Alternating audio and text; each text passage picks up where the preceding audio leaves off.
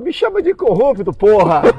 Vamos lá, revista! Tá no ar, tá no ar o Bendita Sois Voz, o podcast de política do Voz. O Voz é um portal de jornalismo independente, colaborativo e experimental. Acesse voz.social, voz com S. No Twitter e Instagram é voz underline social e você também encontra o nosso conteúdo em facebook.com barra voz.social. Você pode ouvir os episódios anteriores do Bendita Sois Voz no nosso site voz.social ou em outras plataformas de streaming. Eu sou Georgia Santos e desde o início da pandemia de coronavírus nós nos reunimos em edições especiais do Bendita Sois Voz, cada um na própria casa, respeitando a necessidade de distanciamento. Nesta semana entrevistamos o presidente da CPI da Covid, senador Omar Aziz. Afinal de contas, parece que há uma rede em torno de superfaturamento e propina na compra de vacinas. E não. Nós não esquecemos das rachadinhas. Me chama de corrupto, pô. Gravações inéditas apontam o envolvimento direto de Jair Bolsonaro em um esquema ilegal de entrega de salários de assessores quando era deputado federal. A reportagem da jornalista Juliana Dalpiva, do UOL, traz um áudio de Andréa Vale, ex-cunhada de Bolsonaro, que revela que o irmão dela foi demitido porque se recusou a devolver parte do salário. É a primeira vez que um ex-assessor admite o envolvimento direto do presidente. Bolsonaro fez da rachadinha um negócio de família. E o André dava muito problema aí, porque o André nunca devolveu o dinheiro certo que tinha que ser devolvido, entendeu? Tinha que devolver 6 mil, o André devolvia 2, 3. Foi um tempão assim, até que o Jair pegou e falou: ó, chega, pode tirar ele. Mas não nos esqueçamos que há corrupção ocorrendo agora, enquanto milhares morrem em função da Covid. Porque à medida que as investigações avançam, se percebe que há todo um esquema em torno do superfaturamento e da propina na compra de vacinas. Por isso, vamos conversar com o presidente da CPI da Covid, o senador Omar Aziz. Bolsonaro quer ser um vestal e não é. Não é Vestal. É treta demais. Covaxin, Davate, um dólar, Luiz Miranda, Dominguete, Reverendo, Cristiano, propina, fiscal de contrato, superfaturamento, shopping, depoimento, chope, coronel, milhões de doses, e-mails ignorados, servidor exonerado, servidor ameaçado. Só resta dizer uma coisa. Fora Bolsonaro. E é dizendo fora Bolsonaro que eu chamo os meus colegas Flávia Cunha, Igor Natush e Tércio Sacol. Flávia Cunha, fora Bolsonaro, né? Seja bem-vinda. Obrigada, Georgia, Tércio, Igor e nossos ouvintes. Pois é, fora Bolsonaro e fora eh, esses depoimentos cheios de justificativas furadas, né, Georgia? Porque realmente, né, o, o ex-diretor do Ministério da Saúde dizer que estava num shopping casual quando ofereceram para ele vacinas é uma coisa assim, né? É uma cara de pau impressionante, né? Do outro lado, a questão das rachadinhas, a gente sabe, né? A gente já imaginava que o Bolsonaro estava envolvido, mas é sempre interessante quando existe um áudio denunciando, ainda mais vindo, né, da família da ex de número 2, que é quem se sabe que Bolsonaro tem a pior relação, né, que é a mãe do 04, do filho 04. Então a gente pode esperar que da família da, da ex número 2 pode sair mais coisa ainda. E a gente sabe, não é de hoje, que escândalos de corrupção envolvendo familiares de ex-presidentes podem resultar na queda deles, né? A gente sabe lembrando do Collor, né? A gente lembra muito bem aí Pedro Collor, Teresa Collor, os, os irmão e a cunhada que derrubaram o presidente, ajudaram pelo menos essa queda, né? Então a gente espera aí que talvez com esses todos esses escândalos, né, ele Bolsonaro pare de ter apoiadores, por favor, parem de apoiar este homem. Eu sei que não somos os ouvintes, mas pelo amor de Deus, ajudem, alertem, né? Mandem para as tias no WhatsApp que não pode mais apoiar Bolsonaro, pelo amor de Deus. Será que vai dar certo esse chamamento da Flávia Igor Natucha? Afinal de contas, o nosso entrevistado de hoje, o senador Omar Aziz, ele fala na conversa que teve conosco, que a gente vai rodar ainda a entrevista na sequência, que o Bolsonaro antes falava para muitos e agora, se não fala para poucos, fala para menos, não é mesmo? Seja bem-vindo. Obrigado, Jorge, Flávia, Tércio, ouvintes do Bendito Sois Vós. A gente já está há algum tempo convivendo com a presença de Jair Bolsonaro enquanto presidente como uma imoralidade. É imoral que a gente continue tendo um presidente como Jair Bolsonaro, que o processo de impeachment não tenha acontecido e que ele não tenha sido afastado. Mas essas últimas revelações, o que a gente tem sentido, em especial nessa semana, mas também das semanas anteriores, nos levam também a, a apontar uma outra imoralidade, a imoralidade daqueles que o mantêm no poder, que estão mantendo Jair Bolsonaro como presidente. Porque não se trata mais de uma questão de ah, não há clima político para Bolsonaro sair. Há clima político sim, está evidenciado esse clima. Não se trata mais de uma questão, como já se colocou de maneira absolutamente hipócrita, cínica, de que ah, faltam evidências robustas. As evidências são robustíssimas. O que acontece é que nós temos grupos políticos que ainda detêm poder suficiente para lucrar em cima do caos instaurado pelo bolsonarismo, que estão segurando a onda. E isso se manifesta em especial em duas pessoas: o presidente da Câmara, Arthur Lira, e o nosso PGR, Augusto Aras. Essas duas pessoas precisam ser pressionadas incansavelmente, porque nesse momento essas duas pessoas são cúmplices de um presidente criminoso que está destruindo o Brasil, tanto do ponto de vista prático, incendiando o Brasil literalmente e metaforicamente em diferentes níveis, quanto do ponto de vista moral e ético. O Brasil está sendo destroçado eticamente a cada dia que Jair Bolsonaro permanece no poder. É a nossa obrigação nos livrarmos de Jair Bolsonaro, e se nós temos que nos livrar desses dois tranca-rua que não querem permitir que nos livremos de Bolsonaro, bom, vamos ter que pressioná-los para que eles também saiam no caminho. Pressão não falta, não é mesmo, Tércio Sacol? Afinal de contas, a gente viu, e o Igor lembrou muito bem, centenas de milhares de pessoas foram às ruas pedindo fora Bolsonaro. As pessoas estão com medo, as pessoas estão cansadas, as pessoas estão com raiva, as pessoas não aguentam mais. Sim, ainda há quem defenda, mas talvez seja uma parcela imexível, digamos assim.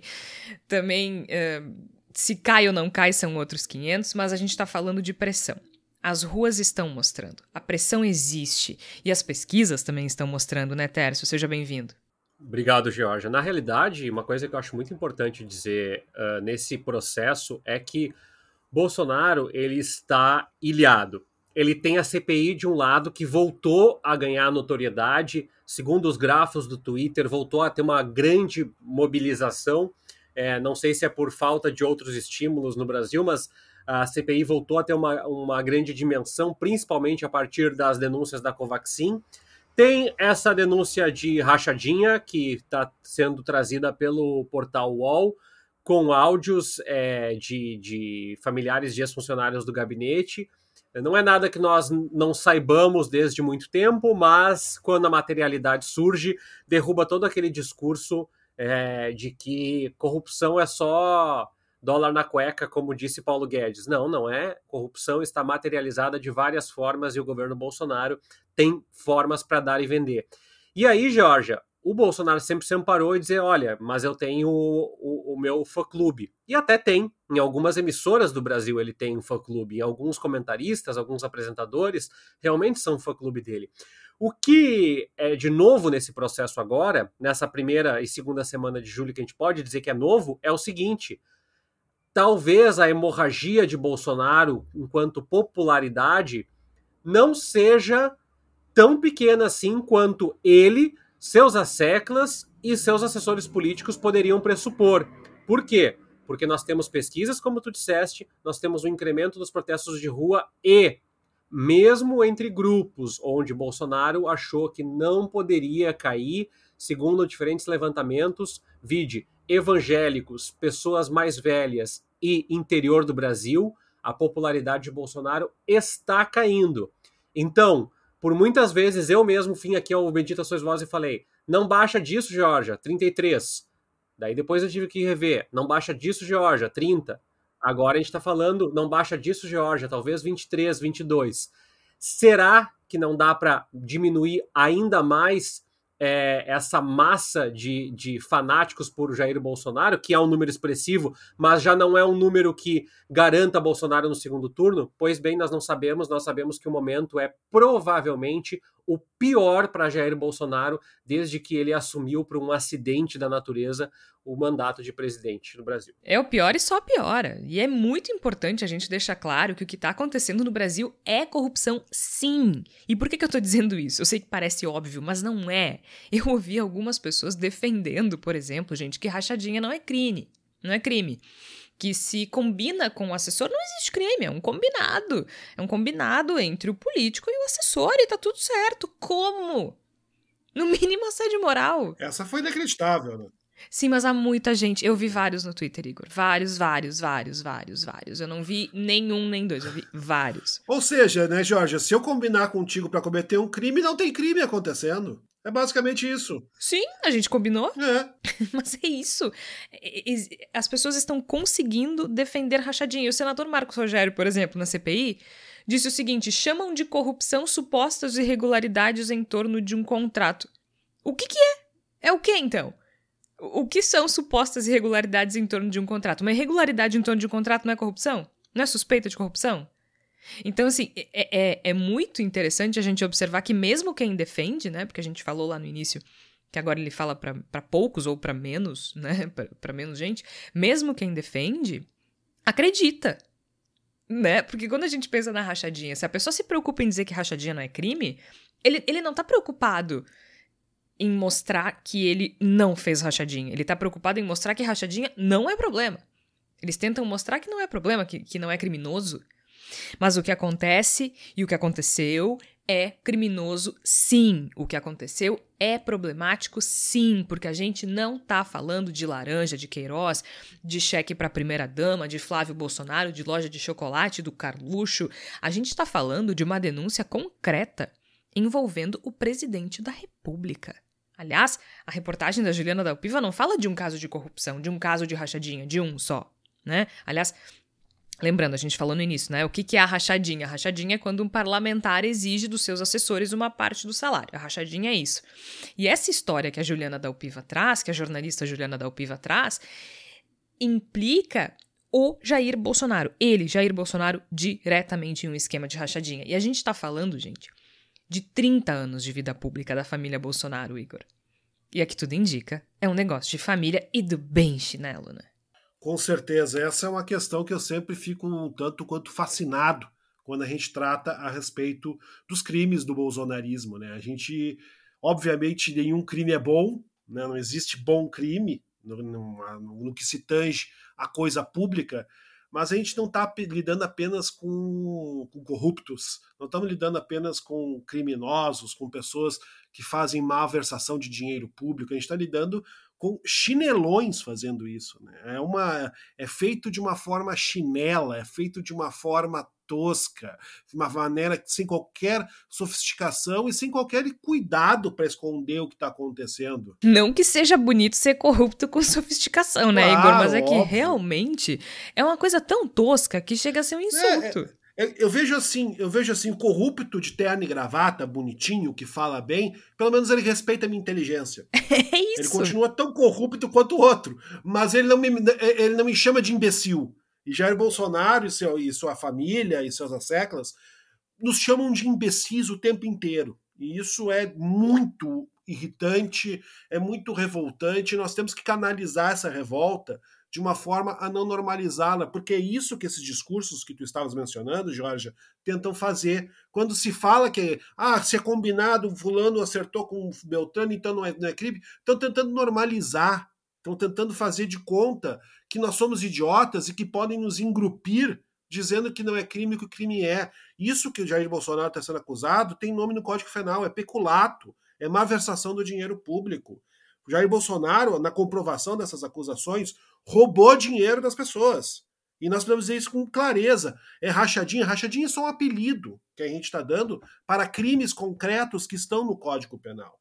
Então, não venham nos querer engrupir com essas historinhas, tentando nos enrolar como se nós fôssemos uh, idiotas e incapazes de compreender o que está acontecendo, porque talvez os, os ramos mais fiéis do gado bolsonarista talvez sejam suficientemente idiotas para serem enrolados com essa conversa. Nós não somos. Ah, mas não somos mesmo. E é importante a gente falar aqui Quero tirar esse momento sobre a força do jornalismo e das mulheres jornalistas no Brasil, porque eu vi alguém falando no Twitter e eu achei muito do bom que Bolsonaro morre de medo de jornalista, mas tem muito mais medo de jornalista mulher, de mulher jornalista. E a Juliana Dalpiva fez muito... um trabalho excepcional aqui, né? Importante dizer, né, Jorge, é muito bem documentado. A gente não está falando de ouvir dizer, são coisas que estão muito bem documentadas. Muito bem documentado em um podcast, inclusive. Isso também é um marco no jornalismo, né? Porque a gente está falando de uma das principais revelações envolvendo o presidente da República em um esquema de corrupção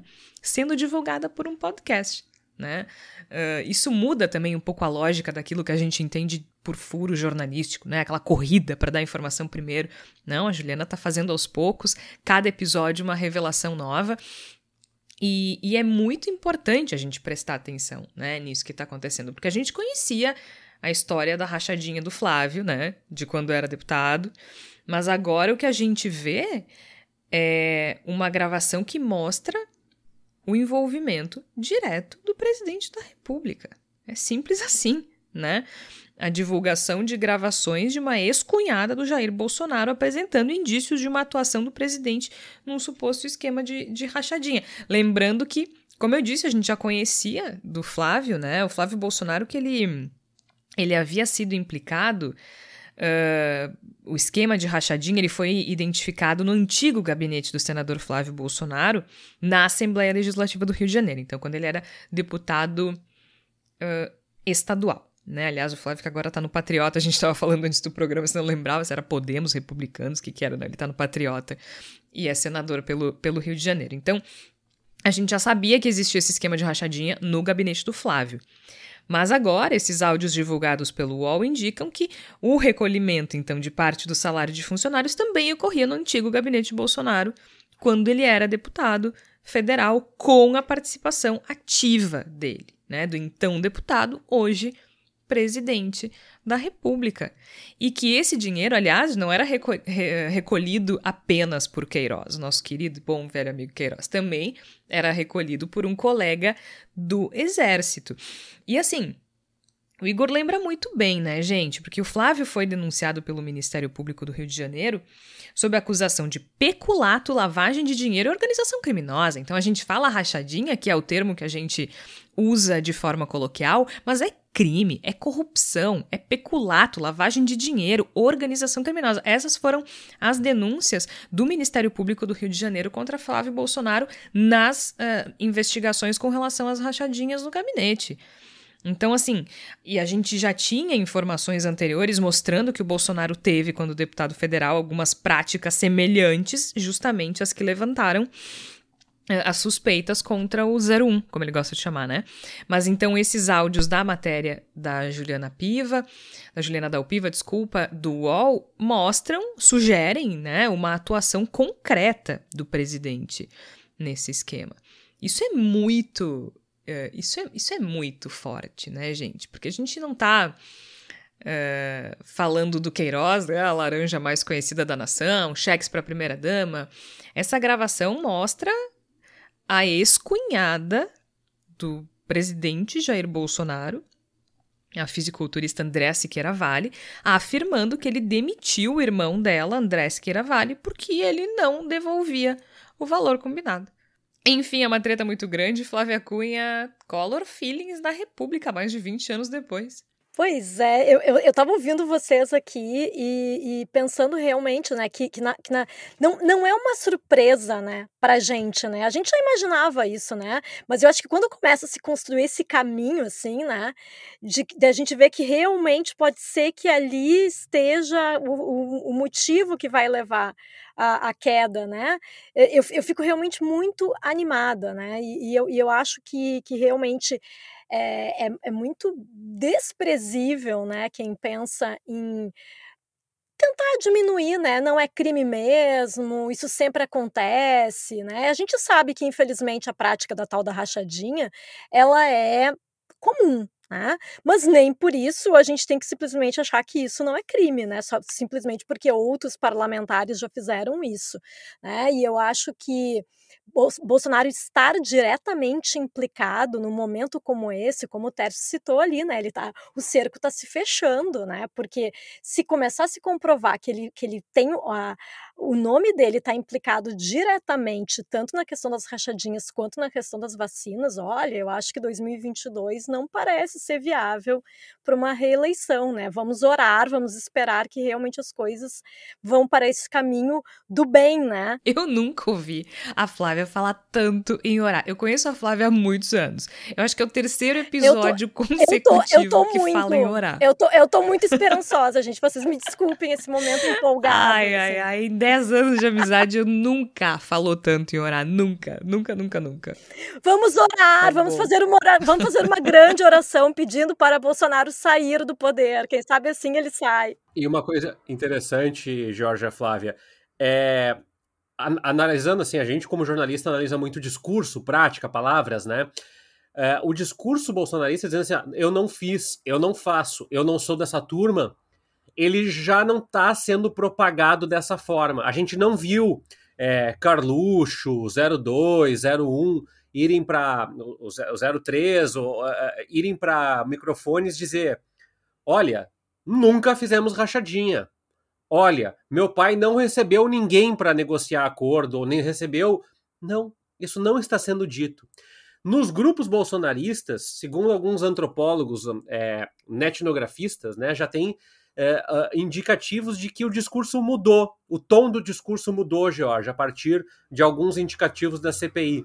Já não é mais Bolsonaro não rouba, é Bolsonaro é melhor que Lula. Bolsonaro rouba, mas é melhor que Lula. Ou, é, veja bem, ele só comprou a vacina porque a outra vacina era chinesa.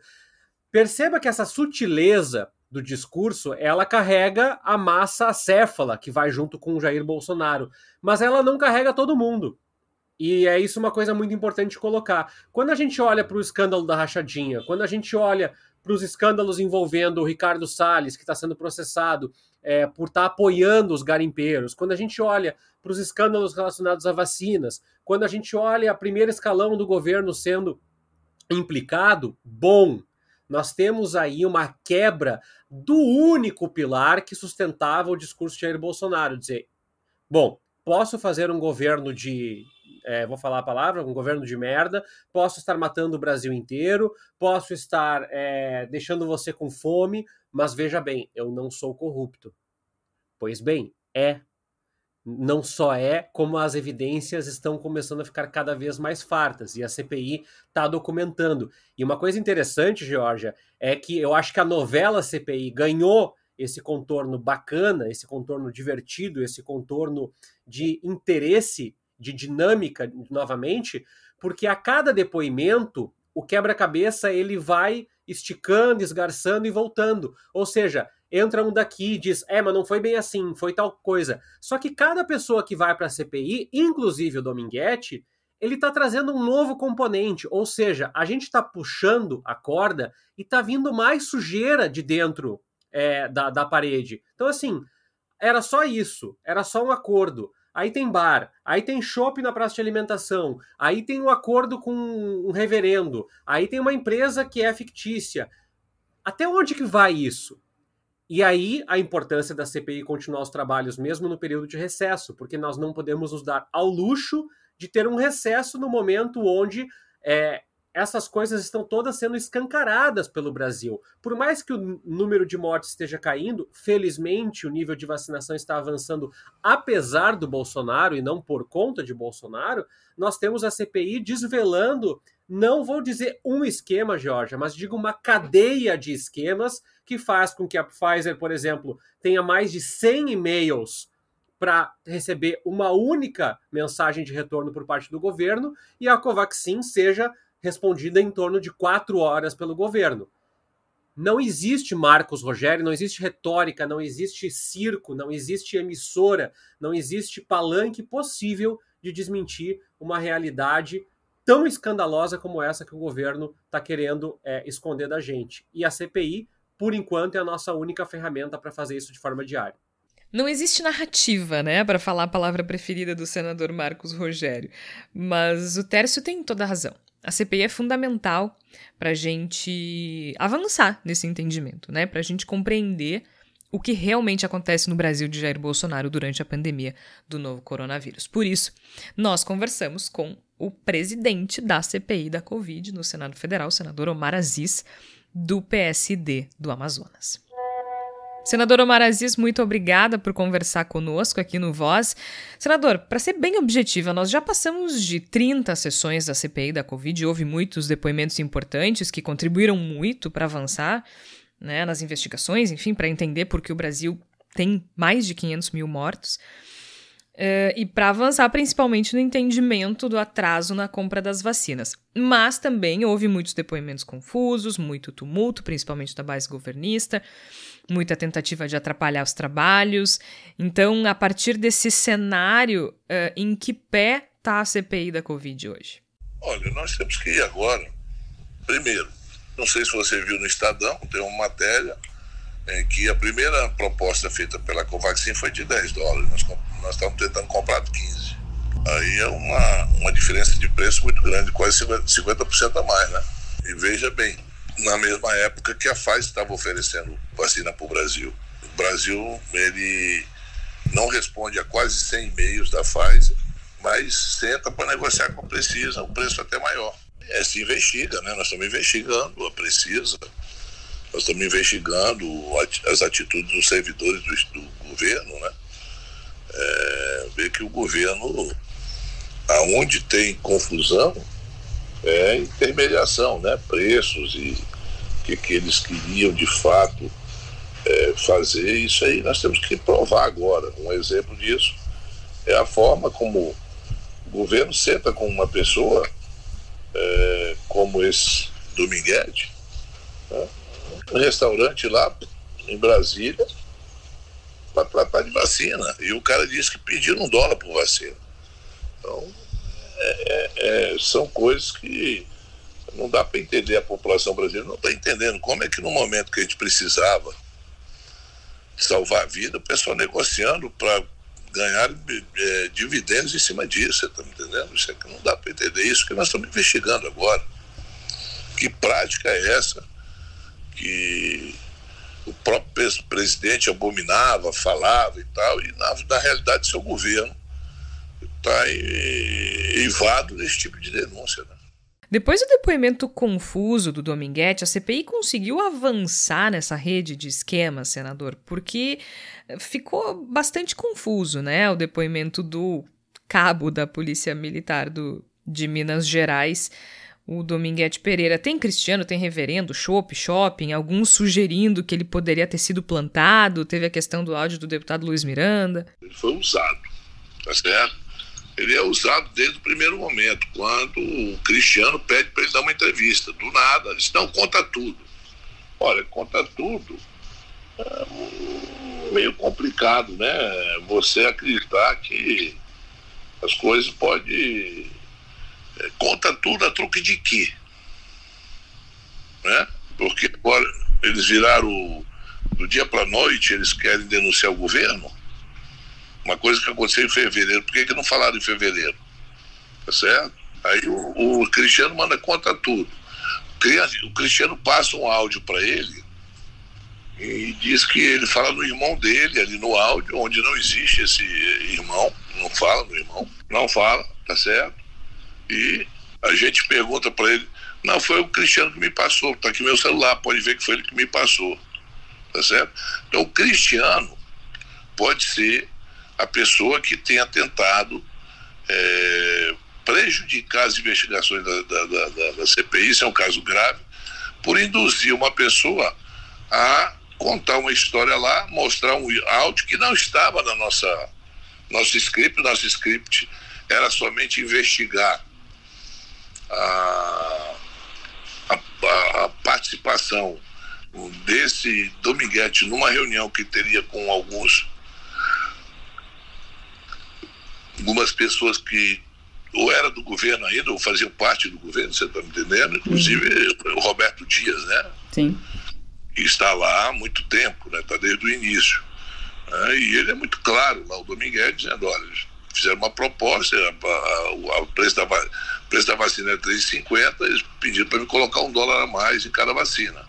Não existiam essas doses, não, você está me entendendo? a gente sabe que não existiria essas doses, mas o fato é que quando era para ter algum tipo de lucro, eles se apressavam a reunir, a conversar Quando não tinha, eles faziam de eles eles eles é, não respondiam. Mas existe algo de concreto no sentido de ser um modus operandi similar da Covaxin e mesmo essa situação com a, com a Davat, no sentido de. Eu não vou te dizer se é ou não, mas o modus operandi ali não é diferente um do outro, não, tá? Porque é sempre uma empresa que não tem representação no Brasil e busca um intermediário, um atravessador, né?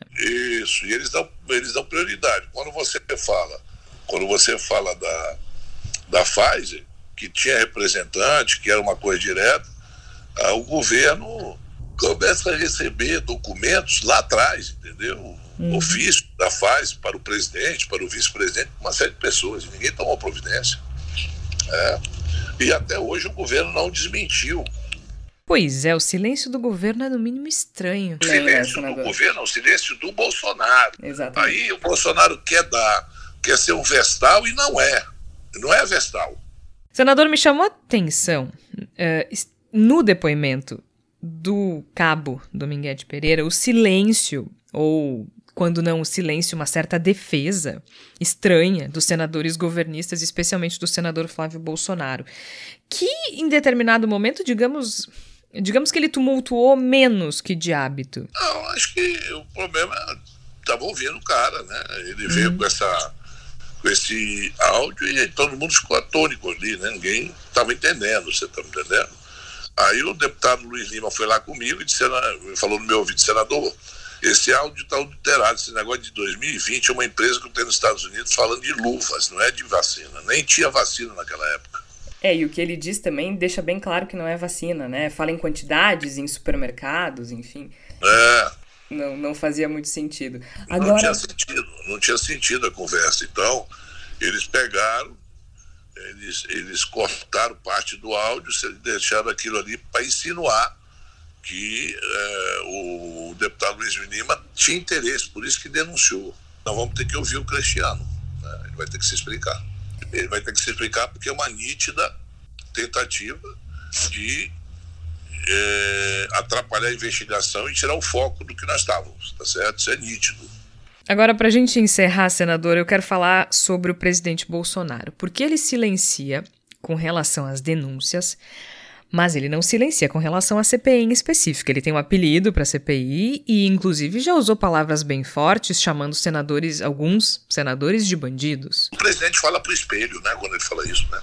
Presidente que quer governar né, com informações via WhatsApp é muito complicado, né, mano? E hoje, Há dois meses e meio atrás, é, todo mundo falava, vocês denunciavam, vocês falavam e vocês tinham tomavam decisões é, mostrando o que estava acontecendo e tal. E o pessoal não. Ele falava para muitos há dois meses e meio atrás. O presidente Bolsonaro, quando falava, falava para muitos. Hoje ele está falando para bem menos, entendeu? Muitas pessoas, por mais que sejam é, torçam por ele, admirem ele, mas são pessoas racionais que vão cair de si, entendeu? Né? Isso aí é uma coisa, é relacionamento. É um relacionamento, o que é um namoro, o que é um casamento. Namoro é tudo a mil maravilha. Depois que você vai morar junto, aí você vai ver os defeitos do teu marido, o teu marido vai ver os defeitos seus, com muito mais no dia a dia, você tá me entendendo? Aí começa a ter uma nova, uma nova visão sobre as pessoas. O Bolsonaro ele tinha uma coisa, ah, o meu governo não tem corrupto, porque não sei o quê, papapá. O que, que ele faz? É, a prática dele é diferente dos outros presidentes? Não, não é diferente. Lógico que você tem aí uma gama de, de robôs e de aficionados que qualquer coisa que o Bolsonaro faça, é, é, se ele chutar um cachorro, vai ter gente, gente gritando mito, mito, você tá me entendendo? Vai ter. Agora, aquelas pessoas mais racionais vão percebendo claramente que ele é, não está se esforçando, não se esforçou para evitar o número de mortes, não tem conhecimento da própria boca dele o que, que se passa nos ministérios. Então o ministério está os ministérios estão corroídos o próprio vice-presidente disse: não, isso é antigo, antigo sim, mas você foi eleito para acabar com isso, não é isso? Não era esse o discurso dele. É. Correto? Inclusive dizendo que seria diferente. Seria diferente. Foi nisso que as pessoas que votaram nele apostaram. Tá certo? Além de ele não ser diferente, ele faz uma administração caótica. Porque você não vê em setor nenhum dele alguma coisa produtiva para o Brasil. Qual é o setor que, que o governo dele está bem? Qual é? Me diga aí. Continua o modus operandi de todos os governos antigos, só que com uma diferença: esse governo não apresenta nada de novo para o Brasil. Pelo contrário, há retrocesso nas áreas sociais, há retrocesso nas questões é, ambientais, há um retrocesso muito grande na educação, há um retrocesso enorme na segurança pública. A segurança pública piorou muito no Brasil, que era uma das bandeiras dele. O que, que ele fez para a segurança pública no Brasil até hoje? Nada. Do ponto de vista dele, só liberar arma, né? Mas. Não, mas você libera arma se o cara não tem dinheiro para pagar a conta de luz no mês que vem, porque vai aumentar. Como é que vai comprar arma?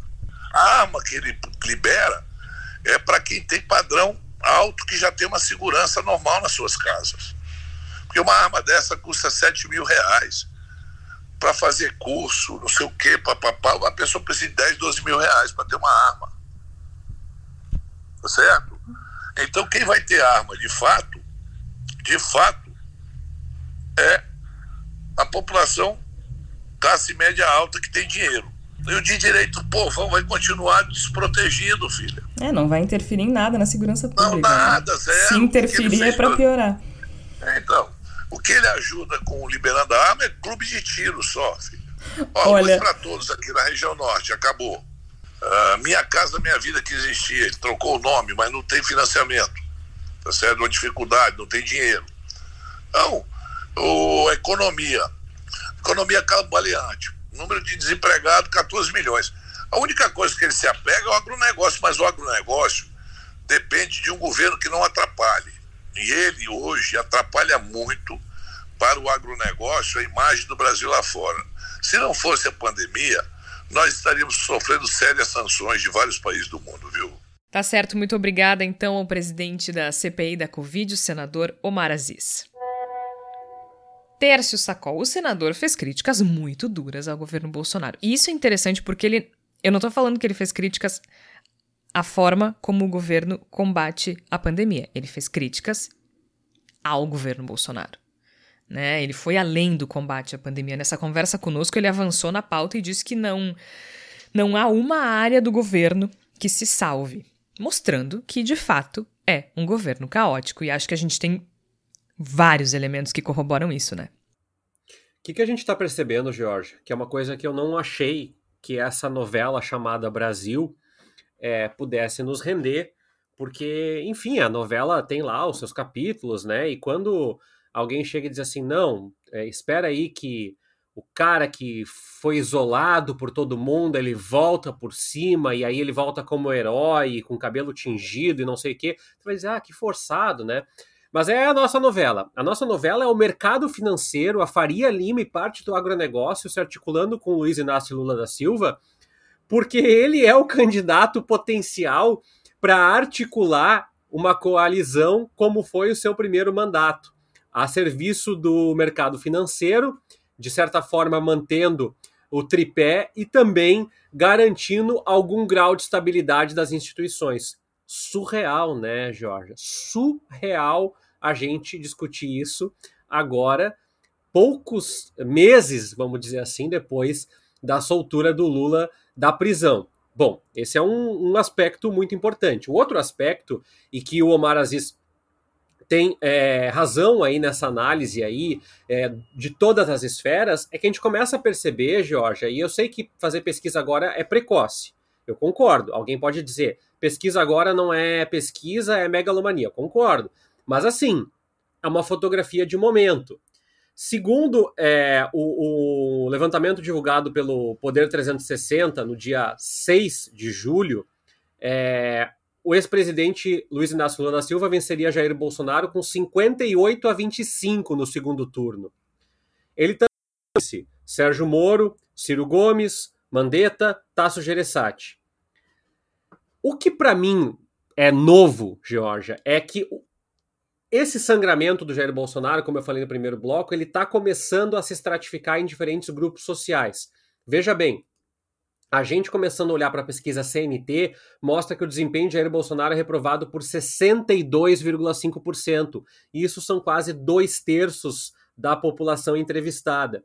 Veja, a CNT é a Confederação Nacional dos Transportes. Esse é o pior nível, a pior avaliação do Jair Bolsonaro.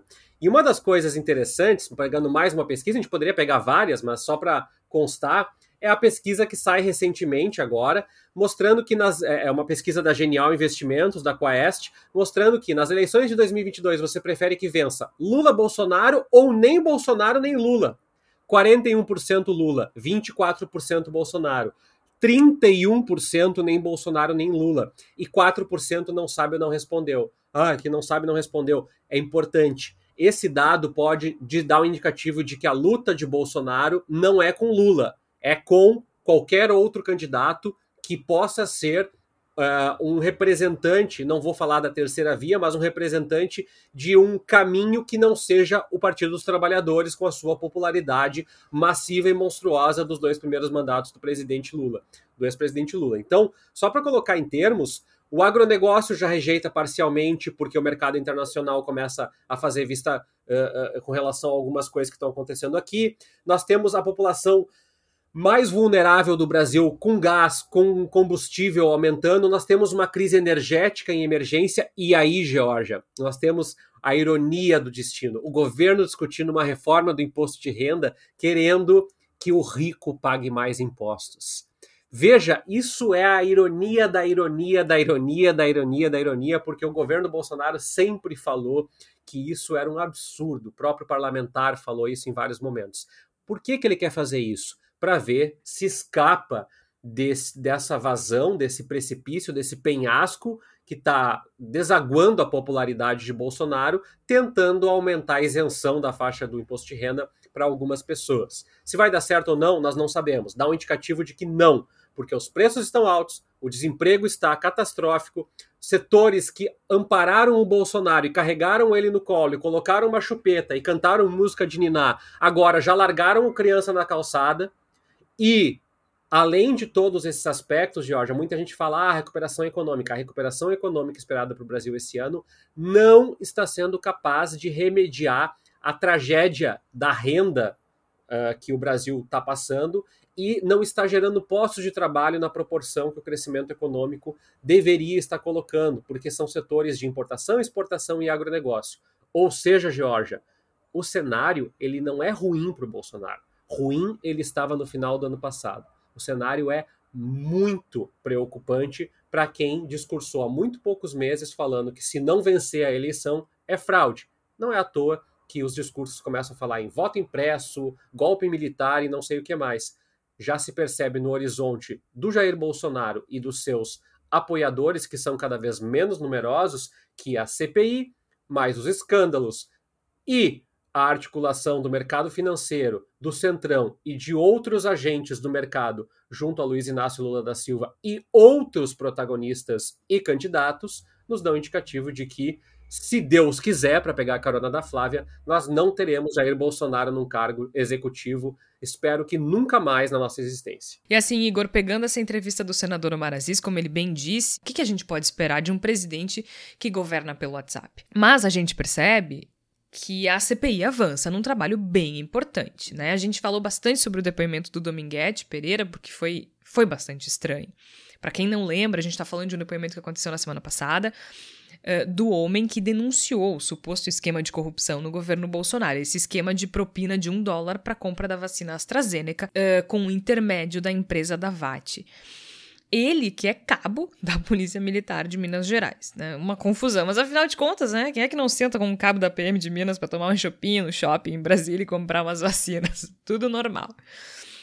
De todo modo, foi confuso. Ele colocou um áudio do deputado Luiz Miranda, ficou uma confusão, mas é isso, né? A gente tá no meio dessa salada, tem Cristiano, Chopp, Shopping, Reverendo, troca de nome, até o senador falou algumas vezes aí Luiz Lima, né? Ele tava se referindo ao deputado Luiz Miranda.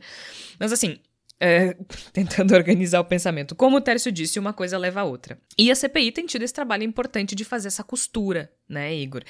E é muito importante ver o presidente da CPI, na conversa que teve conosco, tendo essa clareza de que existe um modus operandi específico para aquisição de vacinas, que é dar preferência a quem não tem representação enquanto se ignora a Pfizer, por exemplo, né? Exatamente, Jorge. Eu acho que do, dos muitos pontos interessantes que a entrevista com o senador Omar Aziz nos traz, esse talvez seja um dos mais significativos, né, de que a gente está lidando com pessoas que viam a compra de vacinas para salvar a vida de brasileiros e brasileiras como uma oportunidade de puxar atravessadores e puxar uma graninha.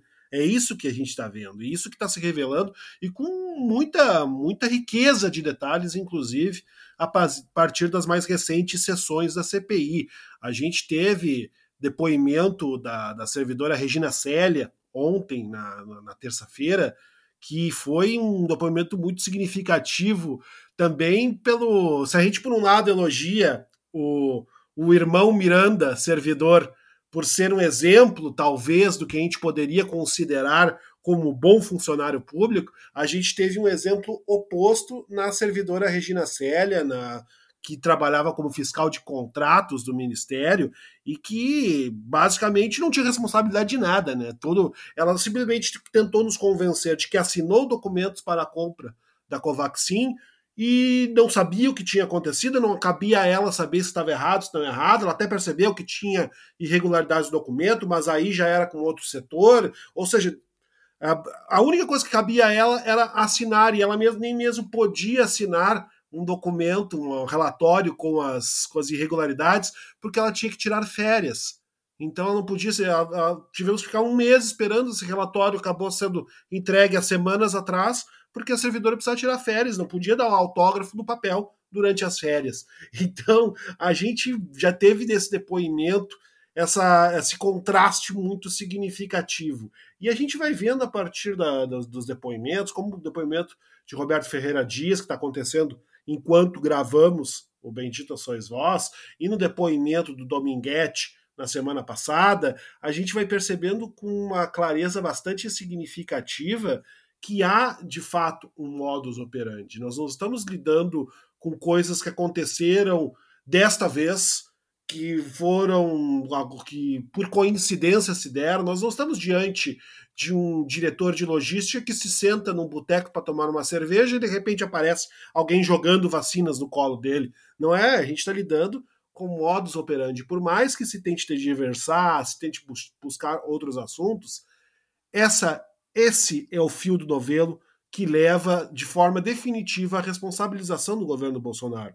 Porque o governo Bolsonaro deixa de ser apenas incompetente, deixe de ser apenas omisso, deixe de ser apenas um governo movido por uma pulsão bizarra pela morte, como se nada, como se isso tudo não bastasse. Nós estamos diante de um governo que é corrupto. E a gente tem que usar essa palavra com, com o pesar necessário, porque não, é, nunca é bom dizer que o Brasil está na mão de gente que procede desta forma, mas com também com a tranquilidade do que, a, a, do que os fatos, de maneira cada vez mais clara, nos dizem. Nós estamos diante de um governo que cometeu atos de corrupção na hora de comprar vacina para evitar que brasileiros e brasileiras morressem. Esse é o tamanho da desgraça que está tomando conta do Brasil e que, sobre a qual nós temos que agir de maneira urgente. Não podemos esperar até outubro de 2022 para nos livrarmos das pessoas que barganham, que tentam obter o seu ladinho, puxar o seu churrasquinho de fim de ano com picanha de milhares de reais a partir da nossa morte. Nós não podemos aceitar isso. Não podemos e não vamos. Vamos sempre expor esse governo corrupto aqui. Mas agora chegou a hora da palavra da salvação, aquele momento em que a gente recomenda algum material que complemente o tema da semana, ou mesmo outro material que possa colaborar de outra forma. E às vezes também a gente recomenda umas séries, uns filmes, algumas coisas para dar uma pra gente poder se alienar um pouquinho também. Mas eu não vou fazer isso. Eu vou ficar no tema da semana e recomendar, é claro, o podcast UOL Investiga a Vida Secreta de Jair, que aliás está em primeiro lugar na Apple Podcasts e no Spotify. Que bom que as pessoas estão acompanhando essa apuração da Juliana Dalpiva, ela que fez a pesquisa, o roteiro e apresenta o podcast que teve apoio do núcleo investigativo do UOL. Lembrando que é, é nesse podcast que está sendo revelado o escândalo de corrupção que indica a participação do então deputado Jair Bolsonaro no esquema de rachadinhas. O material foca justamente em aspectos não revelados do envolvimento direto do presidente com corrupção.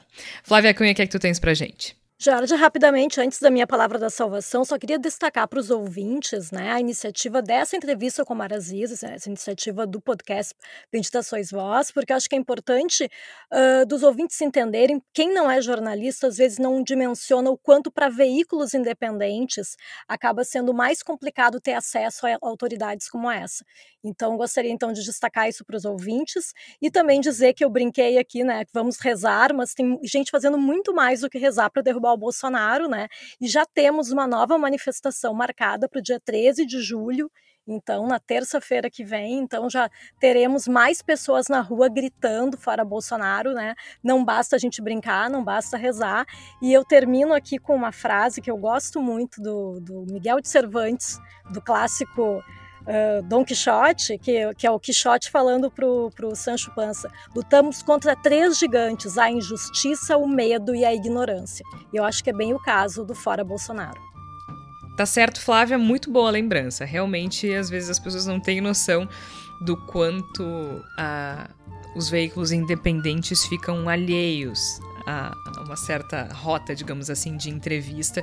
Mas felizmente o senador Omar Aziz foi gentil e conversou um bom tempo conosco sobre a atual situação do Brasil. E que bom que a CPI tá, tá num caminho de, de revelar o que tem acontecido nesse país nos últimos meses. Eu sou Jorge Santos, a gente vai ficando por aqui. Participaram ainda Flávia Cunha, o Igor Natucci e o Tércio Sacol. A trilha sonora original é do Gustavo Finkler. O Bendita Sois Voz é publicado sempre às quartas-feiras, às 5 horas da tarde. A gente volta na próxima semana. Até lá!